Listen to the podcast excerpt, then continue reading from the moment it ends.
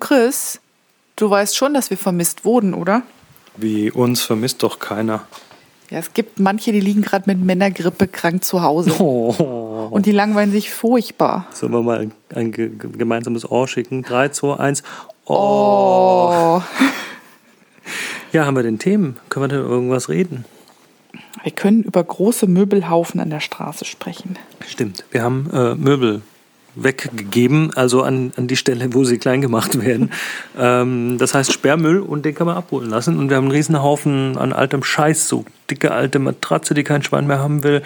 Ein selbstgebautes, aus Ikea-Teilen zusammengemottetes Bettgestell. Nee, das war nicht aus Ikea-Teilen, das war richtig aus dem Holzfachhandel.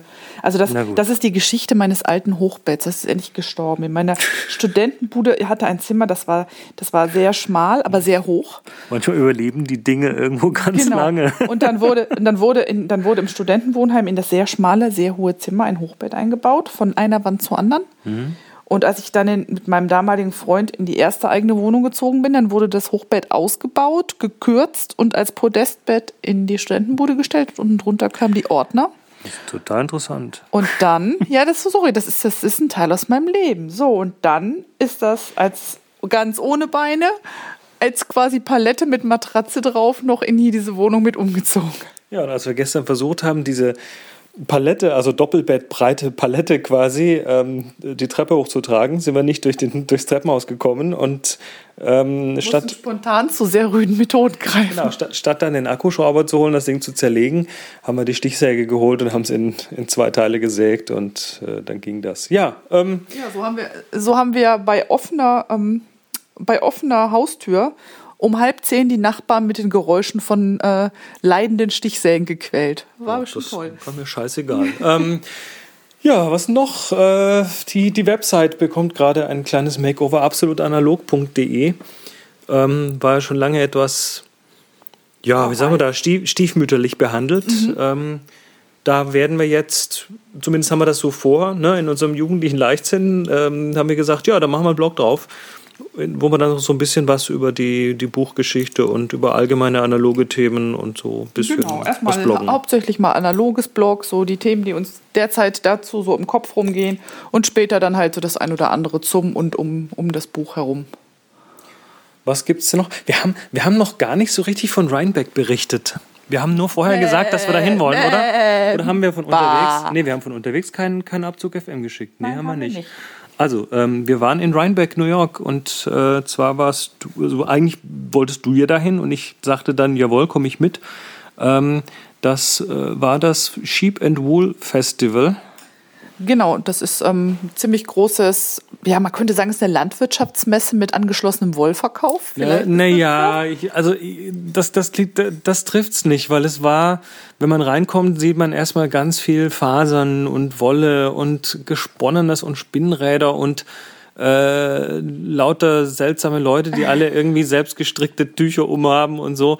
Also so eine, so eine, so eine Subkultur, die völlig faszinierend ist. Ja, das ist richtig. Eine, eine Kultur von, von Nerds, aber nicht Computer-Nerds, sondern, obwohl, ehrlich gesagt, ganz viele von den Fiber-Nerds sind auch Computer-Nerds. Es gibt äh, gerade in den USA unglaublich viele strickende Informatikerinnen oder Mathematikerinnen. Wahrscheinlich, weil, weil vieles beim Stricken auch gerade so, ähm, dem, der Musterentwurf viel mit Mathe zu tun hat. Mal, ihr, man, man, ihr müsst mal kurz äh, hier Pause drücken und googeln und zwar nach Hyperbolen, Flächen und Häkeln. Da gibt es äh, tatsächlich Leute, die mathematische Konstrukte häkeln. Also es ist total äh, verrückt.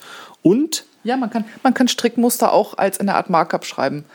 gibt es Also eine Markup-Language interessant. dafür, genau. Genau, ja. Und ähm, da waren wir und wir haben uns ähm, per Airbnb einquartiert in ein Haus äh, oder dort in ein Gästezimmer bei Richard und Amy und die beiden, ja, sie arbeitet als Casting Agent und er ist Fotograf und ähm, wir hatten unglaublich viel Spaß mit denen. Wir haben quasi See Seelenverwandte getroffen. Mhm. Das finde ich ja immer sehr faszinierend beim Airbnb. Das ist ja nicht das erste Mal, dass wir das Gefühl haben, Leute zu treffen, die wir entweder unendlich spannend finden oder denken, wir würden sie schon ewig kennen.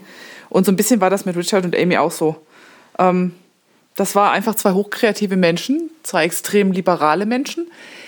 Auch ein unheimlich knuffiges Paar. Also sie ist Jüdin und er kommt aus einem Mormonenhaushalt ursprünglich.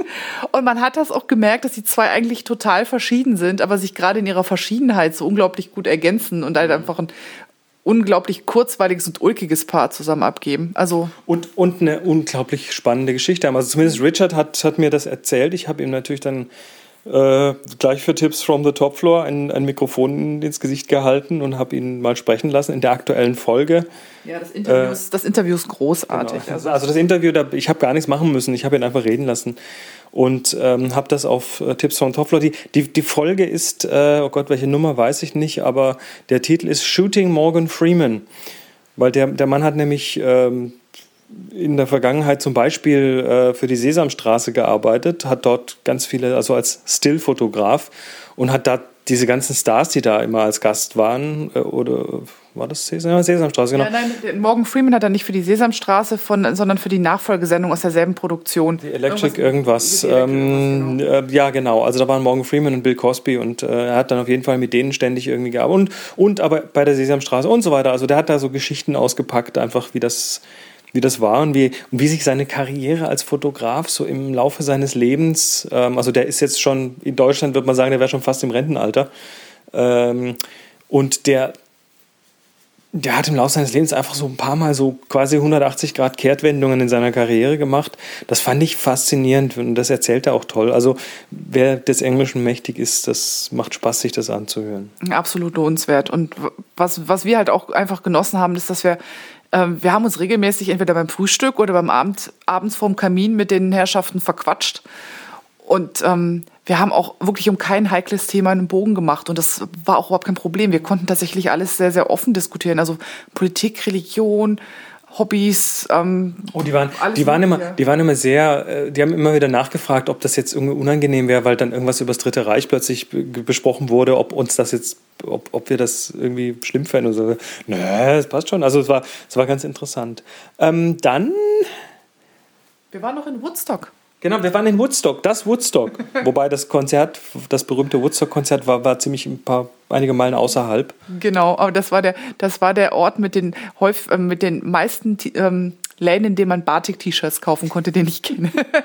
ja, da oben ist tatsächlich so eine sehr künstlerische Ecke und ähm, Woodstock ist ein kleines verschlafenes Nest. Also wirklich groß ist es nicht, glaube ich. Ja, aber süß und malerisch. Also ja. diese ganze, diese Upstate New York, diese Hudson Valley-Gegend da, die ist insgesamt sehr malerisch. Man denkt immer, man ist so ein bisschen in der Filmkulisse, weil lauter diese viktorianischen Haus Holzhäuser da rumstehen. Mhm.